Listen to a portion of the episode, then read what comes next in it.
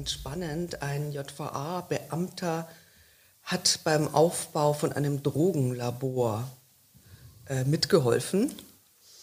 Ähm, der wurde jetzt gerade verurteilt. Es war in Chemnitz und da stellt, was mich wahnsinnig interessieren würde, und ich glaube, die Zuhörer auch sind, ist das Thema Drogen im Knast. Also kurzum, äh, du möchtest, dass wir darüber einen Podcast machen. Genau. Dann sag das doch. Also, herzlich willkommen zu unserem besonderen Podcast heute mal. Äh, wir sind äh, Sina Deutsch und Joe Bausch und heute reden wir über Gefängnisse und Drogen und wie Drogen ins Gefängnis kommen. Also ich sag dir mal, was so, was man sich so landläufig so vorstellt als Zuschauer, Zuhörer. Ne? Ich denke immer, ja, die Drogen werden äh, reingeschmuggelt und es gibt wahnsinnig viel Drogen im Gefängnis. Habe ich immer so die, die Vorstellung. Und alle verstecken die heimlich in ihrer Zelle und dealen damit und so weiter. Stimmt das so? Na ja, gut, es gibt sicherlich Drogen im Gefängnis. Ähm, die meisten fragen ja eher, wie kann es sein, dass äh, Menschen wegen Drogenhandels oder Drogenkonsums oder wegen BTM-Delikten im Knast sitzen und da geht es munter weiter. Wie kann das angehen? Äh, Fakt ist, es gibt Drogen im Gefängnis und ähm, was ja nicht verwundert, weil wenn du überlegst, dass äh, gut 50 Prozent der männlichen Insassen von äh, Gefängnissen eine positive Drogenanamnese haben. Das heißt, die haben Drogen. Die Hälfte der Männer. Die Hälfte der Männer. Bei den Frauen sind es weit über 75 Prozent. Der Frauen, der inhaftierten Frauen sind schwerst Drogenabhängige. Äh, weil viele der Frauen halt eben. Äh, Drei Viertel der Frauen sind drogenabhängig. Gut, Wir haben eine Drogenvergangenheit. Ja. Oder sind zum Zeitpunkt der Inhaftierung als schwerst abhängig bewertet worden. Okay. Es sind ja viel weniger Frauen im Gefängnis als Männer.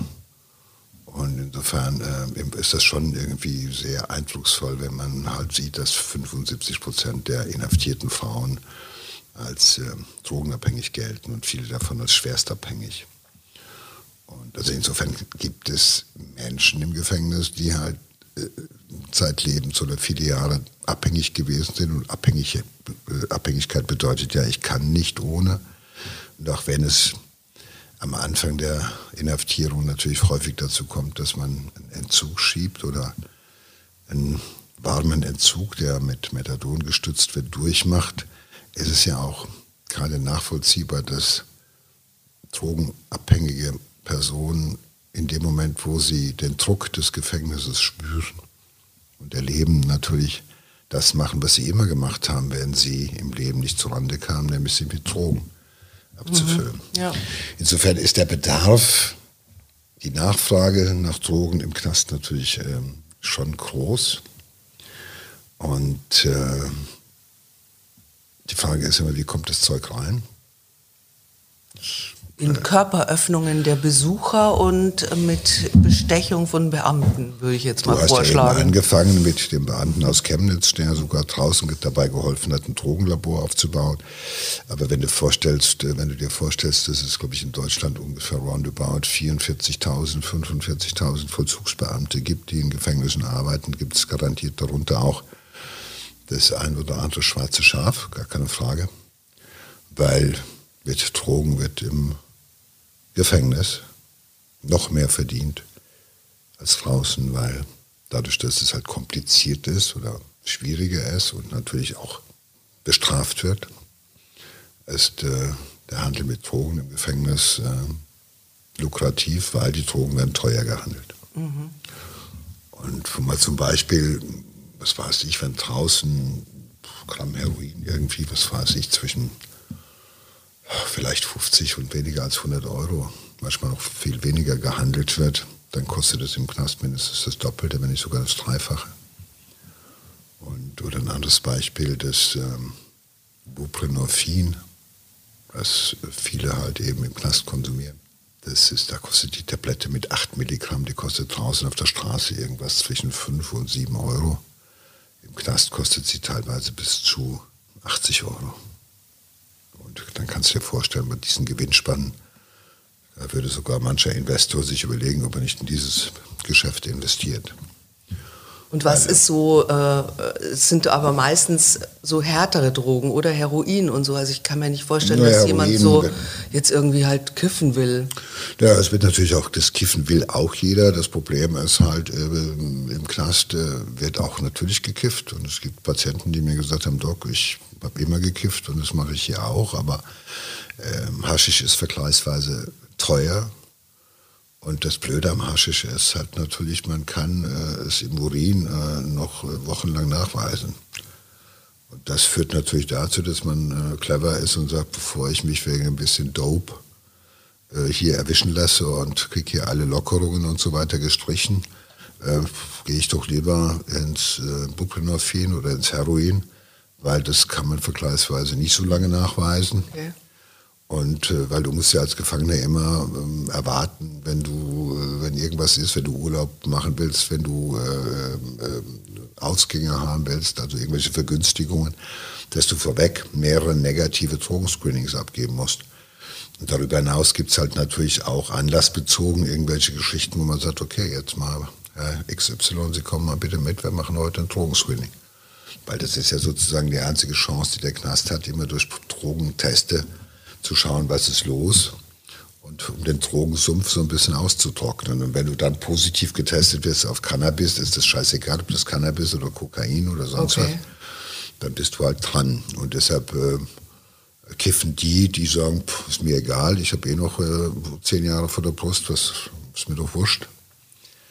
Äh, und die anderen ähm, das, also man nimmt natürlich im Knast eher Drogen, die dich so ein bisschen tun machen, wo du das Leben besser erträgst. Das heißt, mhm. du nimmst, äh, kiffst, du nimmst, Koka äh, du nimmst äh, Heroin, äh, aber eher natürlich keine Drogen wie Ecstasy oder Kokain oder sowas, wo du ja Gas geben möchtest. Ich sage immer, du stellst ja keinen Porsche in die Garage auf vier Holzblöcke und setzt dich rein und drückst aufs Gas. Das macht ja wenig Sinn.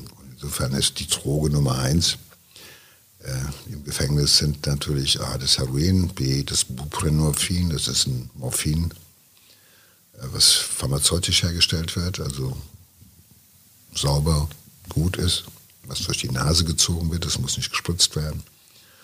Und äh, das ist natürlich sind die Drogen Nummer eins und zwei. Und danach kommen dann sofort halt eben äh, Sedativa, das will heißen, Leute, Schlafmittel, Beruhigungsmittel, Beruhigungsmittel, also Diazepame. Also eher dann so Medikamenten im größeren Sinne, mehr als Drogen. Ja, das sind dann halt, dann werden halt eben, natürlich, wenn du nicht an die Drogen kommst in der gewohnten Weise, dann nimmst du halt einfach äh, Medikamente, von denen man schon in der Szene weiß, das Internet ist voll davon, da kannst du überall gucken, was du wie mit was kombinieren musst, damit du so ein bisschen einen Effekt hast von, oh, schlaf gut, ist mir alles egal.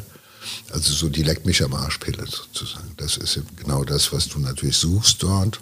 Deshalb werden die Medikamente, die in den Knast kommen oder im Knast äh, von mir auch an ähm, Patienten ausgegeben wird, die werden natürlich auch weitergegeben, weitergehandelt. Mhm. Also wenn einer von mir aus gutem Grund ein Medikament bekommt, dann kann es gut sein, dass er ein oder zwei von den Dingen oder alle weiter vertickt. Und so hat jedes Medikament aus der Reihe der Beruhigungsmittel oder Entspannungsmittel oder sowas und der Psychopharmaka im Knast irgendwie einen Gegenwert. Das wird alles gehandelt.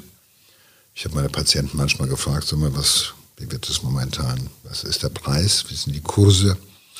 Dann habe ich gesagt, naja, momentan wird, was weiß ich, Oxepin wird gehandelt mit ein Pack Tabak, vier Stück, ein Pack Tabak oder acht Stück, ein Pack, das siehst du, wie viel dann im Haus ist. Oder Pregabalin ähm, oder ähm, Rivotril oder was auch immer, wird alles natürlich irgendwie versucht, dass man das Zeug in den Knast kriegt. Und das Geile ist natürlich, wenn du da zwei Pillen bei dir auf der Stube hast, das habe ich vom Arzt gekriegt, dann guckt ja keiner nach und denkt, hm, doof. Also das, die große Gefahr im Knast ist natürlich, dass aus einem äh, Drogenabhängigen äh, natürlich dann letztendlich auch ein Polytoxikomaner wird, also der alles einschmeißt, was irgendwie mhm. breit macht.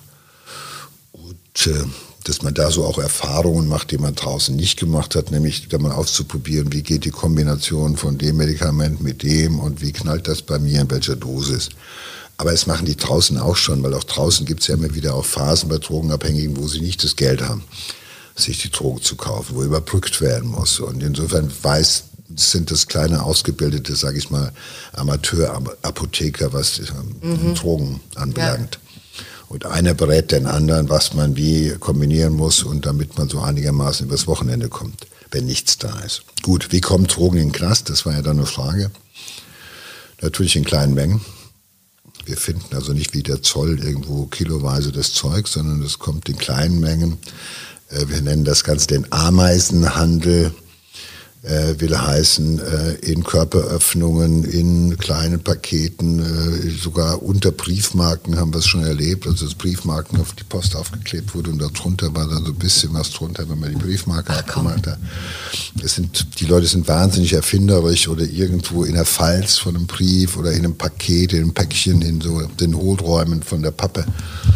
Äh, ist alles schon äh, in kleinsten Mengen gefunden worden.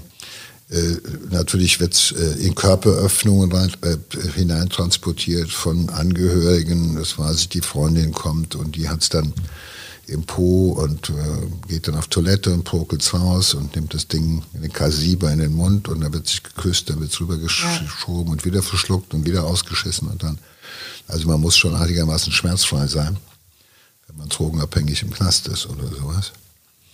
Und es wird natürlich der Zahlungsverkehr, äh, es wird da nicht so, hey, auf dem Platte, gib mir mal da und dann hast du das, sondern die Drogen werden halt eben bezahlt über äh, Angehörige, denen gesagt wird, überweist auf dieses Konto mal ah, okay. den Betrag mhm. XY. Das heißt, das kriegen wir gar nicht, ja. können wir ja, gar nicht ja. so kont kontrollieren. Und ähm, das ist sicherlich der häufigste Weg. Da musst du überlegen, es gibt so Stadtgefängnisse, die mitten in der Stadt sind, da weiß jeder auch aus die Mauer. Da werden teilweise Tennisbälle beispielsweise drüber geworfen, die gefüllt sind mit Haschisch oder mit Drogen und dann der Typ, der dann den Garten reinigt, auf der anderen Seite, der ist darauf dressiert. Der meist dienstags kommt die Lieferung, mittwochs morgens, da liegt es ungefähr. Der sammelt es ein und bringt es weiter. Oder es gibt ja viele Arbeitsbetriebe in den Gefängnissen. Das will heißen, es kommen jeden Tag LKWs mit Arbeitsmaterial auf Paletten und natürlich findet man teilweise in ausgehöhlten Teilen von den Paletten auch Verstecke mit den Drogen, auch wenn wir Hunde einsetzen, um danach zu gucken. Aber die sind ja nicht immer jeden Tag da und wenn die was gefunden haben, sind die ja nach zwei Stunden zu ballerbreit, dann kannst du die nicht mehr einsetzen den ganzen Tag. Also das ist ein ewiger, ein ewiger Kampf äh, zwischen Igel und Hase, wer ist schneller und wer, äh, es wird was gefunden, es wird immer mal was gefunden in der Zelle. Die Beamten kontrollieren natürlich die Zellen, nehmen die Zelle völlig auseinander oder die Arbeitsbetriebe und gucken danach und finden dann an den allerletzten Ecken dann doch noch ein Versteck und das wird dann auch wieder verbreitet, damit man weiß, Leute, achtet mal drauf, wer das auch findet. Und es gibt natürlich auch Leute, die die Drogen im Körper, also im Po, äh, transportieren und äh, von A nach B verteilen irgendwie, weil äh, in der Freistunde mal an den geben oder bei irgendeinem Sport oder sowas mhm. wird es an den anderen weitergegeben. Mhm. das Schlimme ist, dass die Dealer, also die Drahtzieher dahinter, dass die natürlich ähm, häufig nicht drogenabhängig sind oder natürlich, die sitzen an der Quelle, denen geht es gut, die werden nicht auffällig. Auffällig werden die armen Säue, die konsumieren, die ab und zu einen Affen schieben, also einen Entzug schieben, mhm. ähm, die ähm, darauf angewiesen sind, ähm, die natürlich auch ja, nicht angefixt, aber angefüttert werden, indem man sagt, heute geht's nicht gut, hier hast du mal umsonst, morgen noch mal umsonst, aber jetzt musst du irgendwann mal auch mal zahlen. Die sind dann abend dran. Aber das ist, ähm, also so kommen Drogen ins Gefängnis. Es ist auch nicht auszuschließen, dass es mal immer wieder auch Beamte gibt, die schleppen, wie wir sagen. Weil bei der Gewinnspanne kann man natürlich auch ein bisschen ja, was abgeben, ohne dass es einem wehtut. Aber das ist, muss man sagen, Gott sei Dank die Ausnahme. Ähm, aber es ist auch gar nicht nötig, weil äh, es klappt ja auch so. Und was war so das verrückteste, äh, die verrückteste Methode, die du mal gesehen hast? War das der Tennisball? Nein, ach, das ist äh, der Tennisball. Die verrückteste Methode das ist, eine ist super Idee. Also Nein, über die die, verrückteste, Gefängnismauer die verrückteste Methode ist mittlerweile in den letzten Jahren, äh, äh, dass halt diese kleinen Spielzeugdrohnen, die man ja kaufen kann, die kosten ja im Spielzeugladen höchstens noch, was weiß ich, 20, 25 Mark oder so, Euro dass man damit, und die sind ja schon in der Lage, so eine Zigarettenschachtel mit ein bisschen was drin, ist ja leicht, das Gewicht ist ja nicht viel, kannst du quasi mit der Drohne direkt ans Zellenfenster liefern. Wahnsinn. Da ist eine Kamera drin, kannst du heranfliegen und kannst es abladen oder in den Knast hineinfliegen und wieder verschwinden. Und die sind klein, die werden auch nachts nicht gesehen, obwohl natürlich alles beleuchtet ist. Aber mittlerweile gibt es auch da schon Techniken, dass man es mittlerweile mitkriegt, weil klar, fliegst darüber, über die Mauer, zack, und legst es ab. Oder fliegst es direkt dahin, wo man sagt, guck mal da, da ist es gut. Deshalb wollen wir auch nicht unbedingt, dass jemand Luftaufnahmen von Gefängnissen mhm, hat oder ja, so, verstehe. was ja klar ist, weil pff, möchte man nicht. Und, aber du kannst das Ding natürlich nicht überdachen oder kannst da Netze drüber spannen, äh, damit äh, das nicht passiert. Das ist auch schon überlegt worden, alles. Aber selbst in amerikanischen Gefängnissen, wie wir das aus dem Film so kennen, wo die hinter so einer Trennscheibe sitzen und dürfen noch nicht mal die Angehörigen anfassen und haben so ein Telefon. Selbst in amerikanischen Gefängnissen gibt es natürlich auch Drogen, wo man sich fragt, boah, die machen doch ganz harten Knast, nicht so wie bei uns. Die haben das genauso. Das kommt halt eben auch durch Personal, durch Arbeitsbetriebe, durch Leute, die halt dort ein- und ausgehen können. Äh, es sind dauernd Baustellen in den Gefängnissen, es wird dauernd irgendwas repariert, es kommen auch Menschen von draußen. Also es ist immer, es wird mhm. jeder angesprochen. Also ich glaube, ähm, das meiste kommt sicherlich durch, durch organisiert hinein über Leute, die halt äh, sagen, okay, du hast bei mir Schulden. Du hast von mir jetzt schon seit zwei Monaten, kriegst du die Drogen so, jetzt zahlst du. Und da sage ich dir einen Weg, wie es geht. Wenn deine Frau, deine Freundin, dein Freund dich besucht, dann sorg mhm. dafür, dass dir was mitbringt. Und auf diesem Wege denkt er das aus. Das ist natürlich, das macht einem klar, dass das natürlich A, ähm, großen Druck auf die Abhängigen ja, ausübt, weil wenn, die, wenn du denen Geld schuldest, diesen Jungs, die schicken keinen Mahnbescheid und dann sagst du, ja, ich bin blank, sondern dann kommen die persönlich und äh, dann weißt du, wo, die, wo der Frosch die Locken trägt. Das ist mit einer der Gründe, warum ich auch meine, dass es halt wichtig ist, dass man Drogenabhängige im Gefängnis, die halt nicht es schaffen, abstinent zu leben, also ohne Drogen zu leben, dass man die halt eben auch äh, substituiert. Das heißt, dass man ihnen eine Drogenersatztherapie gibt, damit sie aus diesem Druck rauskommen und damit sie nicht permanent sich weiter verschulden müssen ganz erheblichem Maße verschulden müssen. Äh, und dann im Endeffekt mit einem Haufen Schulden entlassen werden und die Schulden kannst du nur zurückzahlen, nicht von Hartz IV, sondern dann musst du wieder in die Subkultur und dann bist du weiter in der Subkultur und dann kannst du darauf wetten, dass die in kürzester Zeit wieder zurück im Knast sind. Und das kann ja nicht Sinn der Übung sein. Weil ich meine, Drogenabhängigkeit ist immer noch in erster Linie auch ein Krankheitsbild. So sehe ich das als Arzt. Und in zweiter Linie ist es natürlich eine Drogenkriminalität. Aber die armen Säue, sage ich mal, die abhängig gemacht worden sind und dann irgendwie klauen müssen und irgendwas machen müssen, in denen sehe ich zunächst mal erst die Patienten. Auch wenn man sagen muss, ein Schwerstabhängiger beispielsweise seine Drogensucht mit Diebstählen oder sowas finanziert, also das heißt, Lederjacken klaut, in die Parfümerie geht, irgendwelche äh, Parfums oder Eau de Toilette klaut und das bei dem Hehler abliefert, dann kriegt er für eine Lederjacke, die im Laden, was weiß ich, für 500 Euro hängt, kriegt er von dem vielleicht 50 Euro. Kostet die 1000, kriegt er vielleicht einen Huni. Und es gibt mittlerweile eine ganze Schattenwirtschaft, die natürlich von diesen Abhängigen profitiert. Weil die brechen ein, die gehen in die Boutiquen, die gehen in die Läden, die klauen und das ist ja oh, so billiges, billiges, äh, billige Ware, die man dann weiter vertickt oder sowas. Und das schafft natürlich auch, äh, dass die Kontakte in die kriminelle Subkultur natürlich bei den Abhängigen nahezu zwangsläufig ist. Aber wie gesagt, wenn ein Schwerstabhängiger mit Diebstählen und so weiter sein Geld verdient oder sein Geld organisiert für die Drogen, dann schafft er schon mal auch Schäden in der Größenordnung von bis zu 250, 300, 400.000 Euro pro Jahr, was er quasi an wirtschaftlichem Schaden anrichtet. Das muss man auch ganz klar sagen. Das ist dann schon auch erheblich. Weil wenn du überlegst, manche Leute, die eine Bank überfallen und holen nur 50.000 raus, die gehen für zehn Jahre in den Knast. Aber ich sehe in erster Linie halt darin Patienten. Da muss man halt Lösungen finden. Weil es kann ja nicht sein, dass der Knast dann möglicherweise manche Insassen nicht bessert, sondern halt einfach noch krimineller macht, als sie es vorweg schon gewesen sind. Das ist jedenfalls nicht nach meiner Vorstellung. Und deshalb ist es wichtig, dass wir den Drogenhandel im Knast natürlich begrenzen durch alle Maßnahmen wie Drogenscreenings, Drogenspürhunde haben wir, die durchgejagt werden. Es wird natürlich geguckt, wer ist auffällig und so weiter.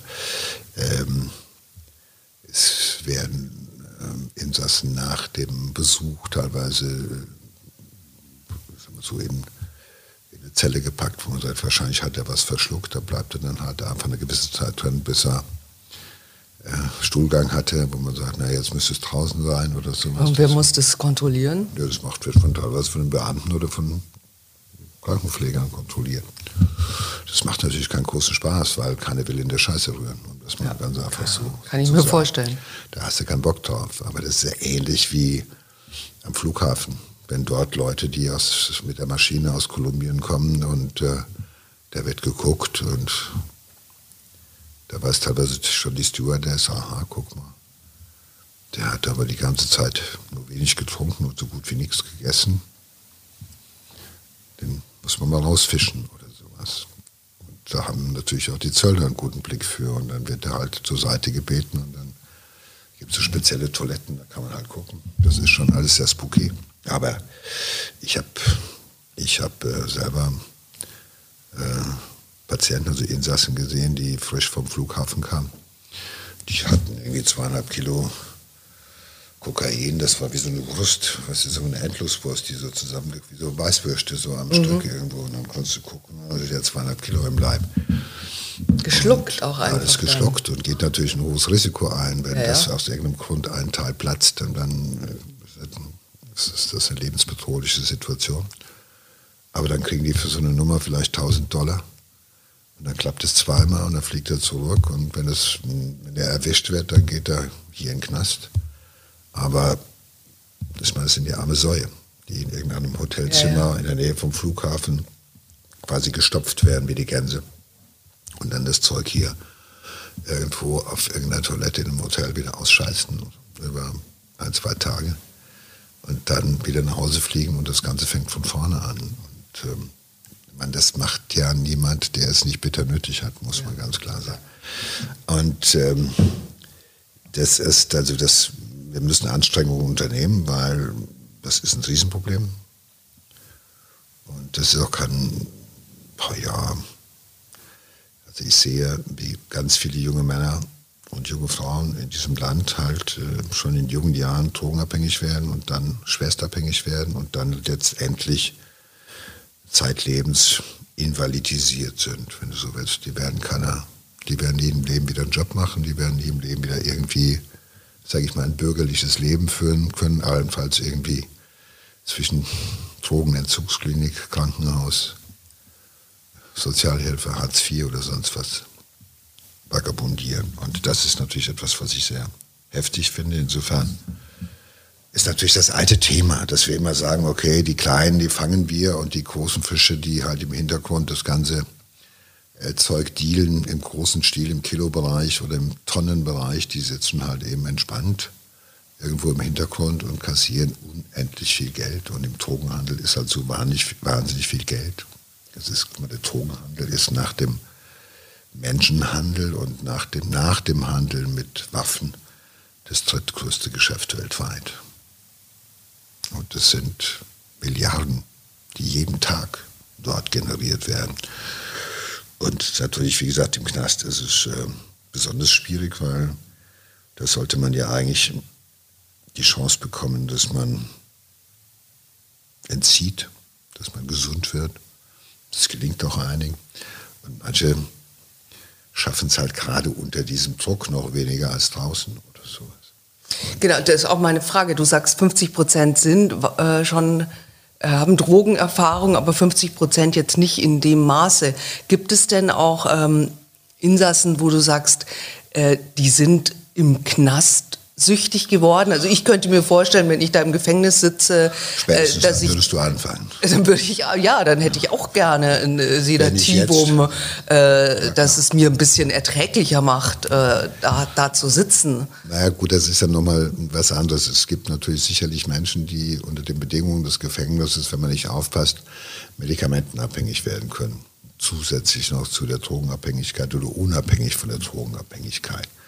Also gerade Menschen beispielsweise, die Alkoholiker sind, das sind ja fast 15 Prozent der Insassen von Gefängnissen sind, die haben ein Alkoholproblem. Und da kriegst du im Knast an Alkohol, das ist scheiße, da kommst du nicht dran, das mhm. kann man nicht verstecken, das sind dicke Eimer mit stinkender Flüssigkeit. Ah, das, wenn allein das zu saufen ist eklig. Und dass dann man halt wechselt auf äh, das Medikament, weil das kriegt man halt und das sieht man halt nicht und das riecht auch nicht in Eimern oder sowas. Das ist klein, das kannst du reinpfeifen und hat ja ähnliche Effekte. Das sind im Wesentlichen die Beruhigungsmittel oder Schlafmittel oder sowas. Und die werden natürlich auch äh, von außen mitgebracht, aber sie werden natürlich auch unter dem Patienten weiter verhandelt oder sowas. Oder der, der es braucht, verschrieben bekommt, der verkauft es an den, der ihm sagt, gibt gibt's Tabak, gibt's was für oder du bist mein Freund, mach das bitte für mich, wie auch immer. Es gibt ja tausend Gründe, warum das gemacht wird. Es passiert ja draußen auch, dass Ehefrauen sich das Zeug verschreiben lassen und geben es an die äh, Männer weiter oder weil der nicht zum Arzt will und es ja, soll nicht ja, rauskommen. Oder selbst Großmütter habe ich erlebt, die sich das verordnen lassen und geben es dem Enkel weiter, weil mhm. es dem ja hilft und weil man nicht will, dass der in den Knast geht, weil der war schon mal da und so weiter. Das lässt sich ja nicht äh, hundertprozentig äh, verhindern. Im Knast lässt sich das leichter verhindern als draußen, weil im Knast kann ich sagen, okay, die Medikamente werden unter, unter Aufsicht genommen. Aber auf der anderen Seite, wenn es wieder ausspuckt oder sowas, das kannst du alles nicht hundertprozentig verhindern. Ist dir schon mal dazu, was geklaut worden? Also dass die Nein. versucht haben irgendwie... Äh mich hat doch keiner angesprochen, ob ich ihm mal was mitbringe. Mich hat auch keiner gefragt, ob ich ihm mal nebenbei ein paar Medikamente fallen lasse. Aber ihr habt doch da bestimmt so eine Knastapotheke, natürlich wo sowas eine gelagert wird. Natürlich, und wir haben alles dort.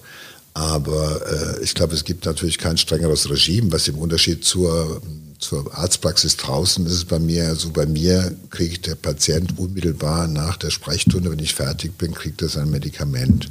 Entweder kriegt er es in einer Packung oder er kriegt es abgezählt, zehn Tabletten für die Woche oder sowas, oder er kriegt einen, so eine Schachtel, so einen Tagesdispenser, der jeden mhm. Tag neu ihm hingestellt wird und der wird dann von den Beamten kontrolliert, dass er das auch nimmt und nicht sammelt oder sonst was. So, also insofern machen wir noch eine, eine, eine härtere eine härtere Tür, als es draußen ist, weil draußen kriegst du ein Rezept und gehst damit in die Apotheke. Und was dann danach passiert, ist interessiert weder den Arzt noch den Apotheker. Ob wem du das gibst, ist dann egal. Insofern macht man im Knast schon eine ganze Menge mehr, als wir das draußen machen würden. Und insofern versuchen wir dem schon Einhalt zu gebieten. Aber das ist natürlich auch oft ein ganz schwieriger Prozess, weil es sind schwerstabhängige Menschen.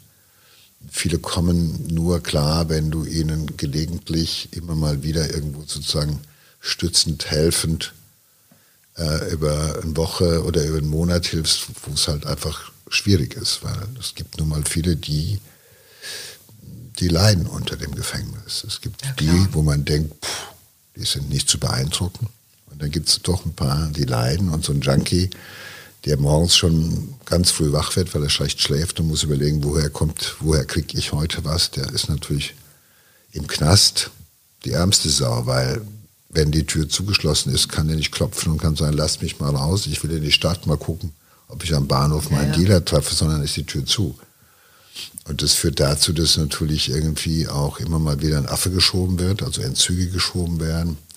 Das ist sieht immer dramatisch aus, ist es meistens nicht, aber ist natürlich großes Kino und in jeder Sprechstunde hast du natürlich den Kampf mit den Abhängigen um bestimmte Medikamente, die natürlich, ja, die brauche ich aber, die habe ich immer gekriegt, die hat mein Arzt mir draußen immer verschrieben. Also ja, draußen war draußen und drinnen ist drinnen und ich sehe keinen Grund. Und, äh, aber ich habe natürlich auch eines kapiert, irgendwann mal, wenn du einem Abhängigen äh, nur sagst, naja, gib zu, äh, geben Sie zu, Sie sind abhängig und sonst gar nichts, was soll er sagen? Ja, gut, dann sage ich Edge Badge, ich habe es gewusst. Also habe ich gesagt, ich muss irgendwann mal auch diese Patienten unterstützen, indem ich sie halt kontrolliert und ärztlich kontrolliert und überwacht mit einer Drogenersatztherapie behandle, zumindest die Schwerstabhängigen. Und das sind immerhin, in so einem Knast sind das zwischen 25 Prozent, die sowieso im Gefängnis regelmäßig Drogen konsumieren. Egal was es kostet, egal was es für ein Track ist oder sonst was. Und das darfst du ja auch nicht vergessen, das Zeug wird ja dann auch gestreckt und so weiter. Und da ist ja nur so viel, ich meine, klar, wenn es so teuer gehandelt wird und der Bedarf so groß ist, dann wird natürlich auch so ein Milligramm Heroin oder so ein Milligramm Buprenorphin, das wird mit allem gestreckt, was so aussieht, als ob.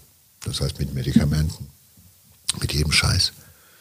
Und ähm, das hat ja manchmal verheerendere Wirkung als die Droge alleine um das zu verhindern, denke ich, muss man das äh, als Arzt ähm, in einer anerkannten, auch ärztlich, es gibt's ja, ja, ist ja nicht, dass ich das nur mache, sondern das ist ja auch etwas, was äh, von Suchtmedizinern als richtig empfunden wird, dass man diese Menschen dann auch, diese Patientinnen und Patienten auch dann so behandelt, wie sie draußen auch behandelt werden könnten. Weil das ist das der Anspruch eines Insassen eines Gefängnisses, dass er medizinisch so behandelt wird wie ein Patient, der draußen kassenärztlich versichert ist. Das sogenannte Äquivalenzprinzip, also genauso behandelt. Und da kann ich nicht sagen, hast du Pech gehabt, ich halte da nichts von. Ja, was soll er machen? Und ähm, das ist natürlich auch mit einer der besten Methoden, den Drogenhandel im Gefängnis einzudämmen, indem man sagt, okay, unter ärztlicher Kontrolle läuft das Ganze. Der muss sich dauernd testen lassen. Und hat er Beigebrauch oder sonst was, dann riskiert er, dass er rausfliegt. Dann muss er halt wieder bei seinem Dealer kaufen. Äh, aber ähm, das ist ähm, schon imponierend zu sehen, dass man damit eine ganze, Reihe, eine ganze Reihe Leute ans Licht holt wieder. Und aus diesem Dunkelfeld von Subkultur. Mhm und zwar, ich habe mal einen erlebt, der sagte, wissen Sie, Doc, ich habe mittlerweile fast 10.000 Euro Schulden. Einer hat mir mal gesagt, meine Freundin hat an, angefangen, sich draußen zu prostituieren. Ein anderer hat mir mal erzählt, wissen Sie, meine Eltern hatten Besuch. Den hat man angedeutet, was man, dass man ihnen die Finger irgendwo brechen wird oder die Hände kaputt schlagen wird, wenn, weil er Drogenschulden Weil er hatte. Drogenschulden im Gefängnis hat. Und ich will das auch alles gar nicht ausschließen, weil ich glaube mhm. halt, dass das alles möglich ist. Und äh, daneben ist es natürlich so, dass vielleicht auch einige sich äh, im Knast prostituieren, damit sie an Drogen kommen. Also jeder versucht irgendwie an Geld zu kommen ja, oder sonst was. Und auch da ist es ja auch bescheuert in Zeiten von HIV und Hepatitis, dass das dann möglicherweise, dass man das billigend in Kauf nimmt. Ausschließen lässt sich das nicht, weil es immer noch so ist, wenn jemand äh, im Knast ist und im Knast mehr oder minder zugibt, dass er auch im Knast nicht ohne Drogen leben kann und ein Drogendelikt hat, dann führt das oft dazu, dass er halt eben nicht vorzeitig entlassen wird, weil man sagt, er hat ja ein Drogenproblem. Dass er nicht in die offenen Vollzugseinrichtungen kommt, also Vergünstigungen hat mit äh, Anstalten, wo man tagsüber draußen arbeiten kann und nur nachts zum Schlafen hingeht. Da muss man sagen, da ist ein Drogenabhängiger schon deutlich schlechter gestellt, weil man halt immer argwöhnt, ja, da hat er sich ja nicht im Griff. Sobald er draußen ist, wird er versuchen, sowas zu machen. Und dann haben wir äh, alles falsch gemacht. Insofern ist das manchmal für viele Abhängige so, dass die ihre Sucht im Gefängnis sozusagen so gut wie möglich versuchen zu verschleiern. Und ich war manchmal erstaunt darüber, dass es einige gab, wo ich nie gedacht hätte, dass die abhängig sind, mhm. die in dem Moment, wo ich das angeboten habe, sozusagen die Abhängigkeit zu behandeln, ankamen. Und ich habe gesagt, ja, ich glaube, ich mache das schon seit 15 Jahren. Meine ganze Kohle, alles, was ich hier verdiene, äh, bei der Arbeit im Gefängnis ist, ist alles weg. Es geht alles weg. Mein Einkauf geht weg. Also alles, was man zu Geld machen kann, geht weg. Und da habe ich keinen Bock mehr drauf. Ich will irgendwo hier in Ruhe meinen Knast machen. Ich will arbeiten. Ich will mir versuchen, ein bisschen Kohle zur Seite zu tun. Ich will ja nicht alles verballern. Und äh, ich meine, auch der Suchtdruck ist ja auch wahnsinnig anstrengend naja, du hast ja, du unter ja, diesen Bedingungen. Ja, du bist ja umgeben von Leuten, die den ganzen Tag, äh, Anne hat gesagt, ich will nicht mehr mit den Leuten reden. Das macht mich ja schussgeil. Wenn ich den ganzen Tag Leute habe, die mir sagen, hast du schon, kriegst du was, was ist, da mhm. hast du, äh, hey, das ist doch wie ein Alkoholiker, den man permanent irgendwo am Bütchen vorbeiführt und ja. äh, da stehen die Flaschen drin oder so. Mhm. Das muss man sich immer überlegen. Wir sitzen manchmal so ein bisschen pharisäerhaft da und sagen, ja, muss da nur aufhören, dann ist das gut. So einfach ist das ja nicht. So einfach Sucht ist das Sucht. eben nicht. Und ich sagte, wir können uns gar nicht vorstellen. Ich kann mir vieles vorstellen, aber ich sage immer, was das bedeutet für einen Menschen, auch nach 32 Jahren vieler Gespräche mit Drogenabhängigen, Hängigen, viele Erfahrungen mit Drogenabhängigen, sage ich immer noch, dass was da von den Drogen angerichtet wird, was da passiert, das kann ich mir immer noch nicht sozusagen. Ich kann es mir vorstellen, aber ich, es ist immer noch abstrakt. Es ist immer noch irgendwie. Oh. Aber warum? Weil Sie schon früh angefangen haben, als das Gehirn noch in der Entwicklung war? Oder? Einige ja. Einige ja. Also es, einige haben halt irgendwie schon mit 13, äh, 14 angefangen zu kiffen, also mit 16 Jahren schon mal ein bisschen Ecstasy und dieses und jenes genommen und dann wieder ein bisschen Heroin zum Runterkommen, weil du halt in der Szene bist was ich ganz schlimm finde, sind jetzt so diese Crystal Meth Geschichten und so weiter. Ja, ja. Weil das ist halt ein furchtbares Dreckzeug, ein furchtbares mhm. Dreckzeug. Also dagegen ist Heroin Klacks. Das ist Phosphor und Ammoniak. Es wird in Mörtelmaschinen zusammengemixt und die Leute rauchen so ein Blech. Ja. Und es macht natürlich eine tolle Sache. Ich meine, du brauchst sechs, sechs, sieben, acht Tage lang nicht pennen und du kannst äh, Vögel wie ein Esel. Aber du bezahlst es mit einer schwersten organischen Depression. Das heißt, du hast wirklich im Gehirn quasi, kann man die Löcher sehen, wo die Neuronen untergegangen sind. Und diese schwere Depression, die wirst du fünf Jahre, braucht das alles wieder, um repariert zu werden. Die hält ja fünf Jahre keiner durch.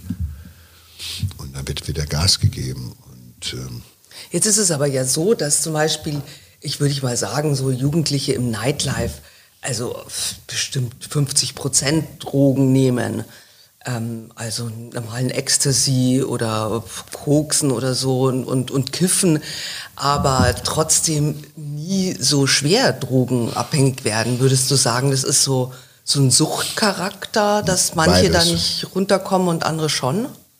Weil ich meine, wenn man, das ist ja wie mit Alkohol, also man, gut, wenn man ab und Leute, zu mal. Können äh, das, die können das lange sich erlauben und bleiben sozial. Mhm unauffällig, weil sie halt eben einen Job haben, wo sie Geld verdienen, dass sie halt einfach äh, das kaufen können, ohne dass sie in die Kriminalität gehen. Also, oder haben einen, der kauft oder einen, einen Lieferanten, der es bringt. Mittlerweile brauchst du ja nur ins Internet zu gehen. Du musst ja nicht mehr auf die Straße gehen und gucken, ob der Dealer kommt, sondern du gehst auf einschlägige Seiten und dann kriegst du es geliefert wieder von Lieferando, sag ich jetzt mal, oder dem Pizzaboten. Und ähm, das macht es einfacher. Das heißt, vieles von dem, was heute an Abhängigkeit existiert, wirklich kriegen wir gar nicht mit. Dann gibt es ja sagen wir so die Drogen, mit denen du funktionierst.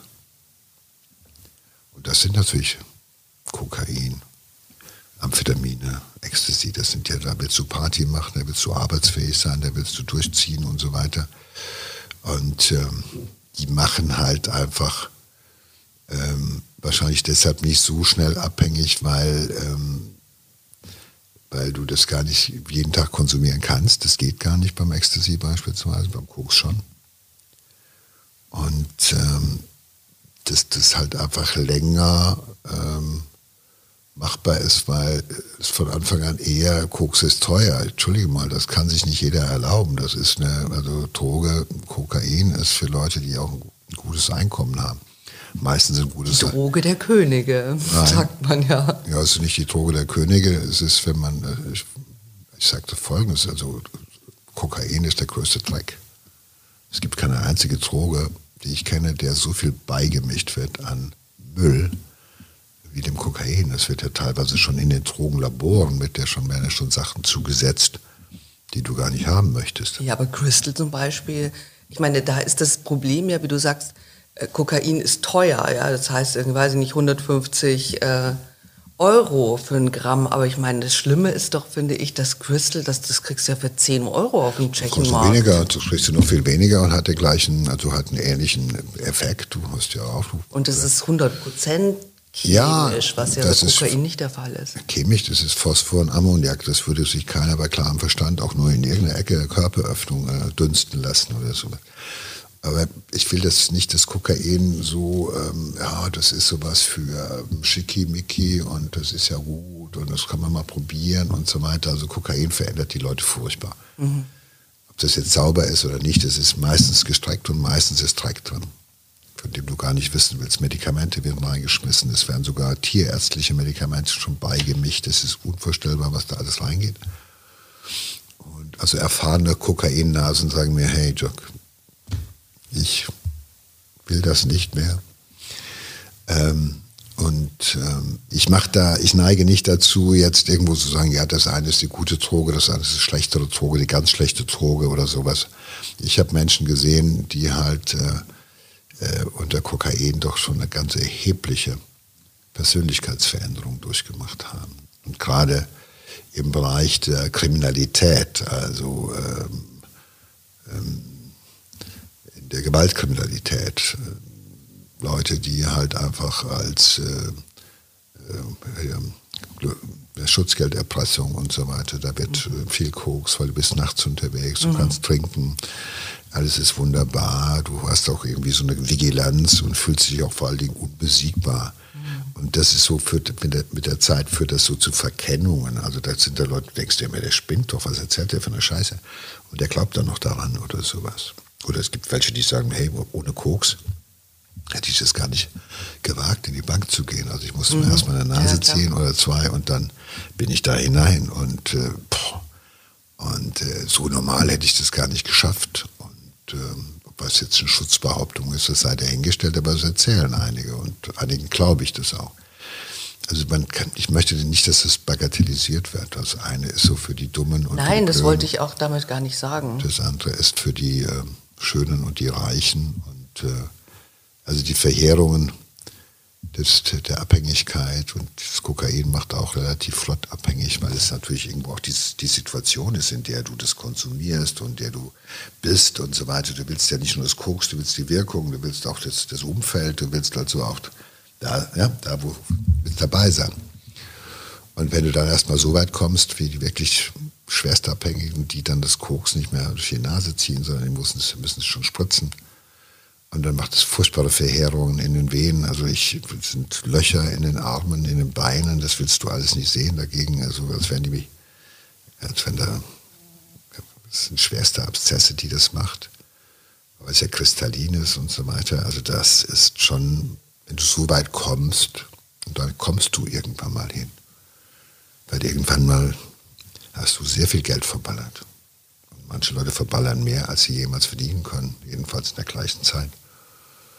Insofern, aber das ist, wie gesagt. Das ist ja eigentlich so, dass, was meine Frage gewesen ist. Warum schaffen es manche Menschen mit einem gelegentlichen Konsum ein normales Leben zu führen und andere rutschen so dermaßen ab, mit welcher Droge auch immer jetzt? Naja, gut, es gibt sicherlich halt eben ähm, ähm Persönlichkeiten, ähm, Biografien, ähm, Charakter sage ich gar nicht, äh, sondern ähm, vulnerablere Menschen, die halt eher äh, dazu neigen, halt einfach diesen selbstzerstörerischen Weg, und das ist ein wirklich selbstzerstörerischer Weg, dass sie den eher gehen als jemand, der immer noch denkt, okay, also hey, bestimmte Sachen mache ich nicht, und der das noch kontrollieren mhm. kann. Wie so ein kontrolliertes Trinken, der sagt, gut, am Wochenende ist ja, ja, so. ja, ja, klar. Aber äh, die Frage ist immer, wie lange ist das? Und äh, natürlich hältst du das wahrscheinlich mit dem Kokain etwas länger durch als mit schweren Morphin, weil das sind natürlich Menschen, die sich tun machen wollen. Die wollen, dass alles so schön ist, toll, das, alles, ja, das, das Leben ist zwar scheiße, aber du fühlst es nicht mehr so. Du fühlst dich scheiße, aber nach der Droge hast du das Gefühl, es ist besser. So wird es mir von den Patienten beschrieben. Und natürlich, wenn du jemand bist, der eher, was weiß ich, äh, die Welt als bedrohlich wahrnimmt, als ungerecht wahrnimmt, der einen scheiß Job hat, der irgendwo äh, schon im Elternhaus irgendwo Stress hat, in einer gewissen Entwicklungsphase deines Lebens, wo du sowieso gegen alles aufbegehrst und alles Kacke findest. Wenn du dann halt eben daran kommst und dann dich daran gewöhnst und das halt eben zur Problemlösung wird für vieles in deinem Leben, äh, dann bist du schneller drauf als irgendjemand, äh, das, wir wissen das. Wir wissen ja auch beispielsweise, dass Menschen, die wegen Krebs oder wegen schwerer Schmerzen äh, Opiate bekommen, Morphine bekommen, so gut wie nie abhängig werden. Das ist ja auch eine wichtige Message, dass man den Leuten endlich den Zahn zieht, dass man sagt, mein Gott, mein 65-jähriger Mann oder mein Opa will kein Morphin, oh, das macht mich abhängig und so weiter. Wir wissen de facto, gibt es keine bewiesenen sogenannten De novo Abhängigkeiten bei diesen Patienten. Warum ist das, so? Das heißt, De novo heißt, das war, ist einer, der hat vorher nicht schon eine Drogenvergangenheit gehabt, ist dann alt geworden und wird dann wieder neu davon erwischt, sondern wer das vorher nicht hatte und nimmt das Zeug, der bekommt es. Und wenn man es dann langsam absetzt, das muss man machen, dann ist er fertig damit. Dann ist er fertig damit. Und insofern ist schon richtig, was du sagst. Es braucht natürlich auch entsprechende Voraussetzungen. Das ist ja auch dann auch, äh, äh warum ist das so? Warum haben wir momentan eine riesige Kokainlawine? Über uns kommen, weil die Leute wollen feiern, die Leute wollen Gas geben, die wollen leistungsfähig sein, die wollen halt eben mehr. Ja? Und es will keiner mehr äh, äh nur kiffen in der Ecke sitzen und oh, ich sehe tolle Farben und es finden alles geil. Ja, sondern du willst ja, ja beides. Und äh, das ist äh, mit der Grund. Ich glaube schon, das deshalb sind, ist natürlich auch eine bestimmte Droge immer auch im Knast öfter, weil äh, wenn einer sagt, ich will ganz schnell ein tolles Leben, geiles Auto, groß auf der Überholspur Gas geben, dann musst du auch manchmal schon mal irgendwie gucken, dass du auf kriminelle Wege an deine mhm. Kohle kommst, mhm. weil dann geht es ja nicht nur um deine Drogen zu finanzieren, sondern du musst dieses Leben finanzieren, was dir mit der Droge suggeriert wird, dass du das Leben führen musst. Ähm, da geht es manchmal, wenn einer sagt, ja, ich muss ja, ich war ja kokainabhängig. Sie, sie waren vor allem abhängig von dem Leben, was sie geführt haben. Mhm. Geile Autos, tolle Frauen, immer im Urlaub, alles toll. Ja, davon waren sie abhängig. Aber es ist schon so. Es gibt schon auch Persönlichkeiten oder Menschen, die empfindlicher und schneller abhängig werden als andere, die das mal probieren und nie abhängig werden. Das ist ja die große Diskussion die wir letztendlich in unserer Gesellschaft haben. Ob man das legalisiert oder ob man es nicht legalisiert, wo man sagt, hey, wir müssen als Staat aufpassen, weil wenn das irgendwie auf den Markt kommt und ist legal, dann machen das alle, dann haben wir sozusagen hier das ganze Land ist ballerbreit. Ja? Oder ob man sagt, die, das wird, die, die es erwischt, die, die es wollen, werden sie eh machen. Und die treiben wir relativ früh in die in die Illegalität, in die Subkultur. Genau, man hinein. wird dann nicht das mehr so ja kriminalisiert auch. Das ist ne? ja die Diskussion, die, die, wir ja, seit genau. vielen Jahren führen. Und wenn man sagt, in Kalifornien oder was weiß ich, da wird das, das Kiffen halt legalisiert, wo man sagt, das machen die eh. Und lieber das als was anderes, das ist ja die ewige Diskussion, die wir schon mhm. führen, seitdem wir wissen, dass Drogen abhängig machen. Und wir sind immer noch nicht zu einem vernünftigen Schluss gekommen. Es gab ja auch Menschen, die vor in den 80er Jahren gesagt hat, alle Junkies, alle Drogenabhängigen in den Knast, dann ist das Problem gelöst. Hat man mal gesagt, habe ich gehört, haben mir vergleichsweise damals ernst, also Menschen, die ernst genommen werden wollten, haben das so gesagt. Und es haben auch Länder probiert. Die Japaner haben es probiert, die haben einfach jeden in den Knast gepackt. Hat das Problem auch nicht gelöst, hat nur dafür gesorgt, dass es halt eben in den Untergrund gedrängt wurde. Und dann ist natürlich die Mafia dabei und dann sind, ist es kriminell. Und das wird ja auch heute beherrscht. Der Markt wird ja auch beherrscht von großen Gruppen, was weiß ich, Libanesen äh, sind, oder Albaner sind die Spezialisten fürs Kokain und gelten als gnadenlos. Marokkaner machen irgendwie auch im äh, Kokainmarkt mit. Ähm, die, äh, wie heißen die? Osten der Türkei gelten als die, die halt das Opiat und das Cannabisgeschäft beherrschen und so weiter. Das ist, ähm, das, das ist, äh, natürlich sind das heftige Strukturen und da wird viel Geld verdient und äh, da wird auch rigoros getötet. Ich habe einen jungen Mann bei mir, dem wurde der Auftrag gegeben, die Konkurrenz auszuschalten. Dann ist er da hingegangen in die Kneipe, wo die saßen und hat, also, glaube ich, fünf Leute erschossen, als wäre das Schieß, als wäre es Tontaubenschießen. Man findet einen, der es macht. Wir leben ja gerade, guck mal, wir haben ja gerade jetzt, letzte Woche ist in Holland ein Journalist, also ein Kollege von dir, ist äh, erschossen worden, mehrfach, glaube ich, in den Kopf geschossen worden, ist dann nach mehreren Tagen gestorben, weil er in diesem Milieu recherchiert hat und ist offenbar dem einen oder anderen zu nah auf die Pelle gerückt. Ähm, ja, also das ist mit Knast, und das ist vielleicht eine wichtige Erkenntnis, die ich getroffen habe, mit Gefängnis alleine lässt sich dieses Drogenproblem jedenfalls nicht lösen. Und nicht nur deshalb, weil es im Knast auch schon mal Drogen gibt, sondern weil der Knast nicht alle Probleme lösen kann, die wir in dieser Gesellschaft haben. Und ähm, die Leute sind erstmal sozusagen ähm, in der Situation, dass sie sagen, probiere ich mal. Dann sind sie in der Situation, wo sie sagen, oh, das ist eine Lösung für mein Problem, was ich gerade habe. Und dann merken sie, okay, jetzt ist die Droge mein Problem, für das ich keine Lösung mehr finde. Und ähm, also ich denke, ich denke, das ist eine große Anstrengung äh, von uns allen, weil wir, ich glaube, weil wir uns sonst ähm, einfach aufgeben. Und äh, die Vorstellung als Arzt, dass wir vor diesem ja doch schweren Krankheitsbild kapitulieren als Gesellschaft, die ist schwer auszuhalten für mich, sage ich dir ganz ehrlich, weil äh, das, ähm, ich möchte nicht in einer Welt leben, die dominiert wird von Drogenbaronen.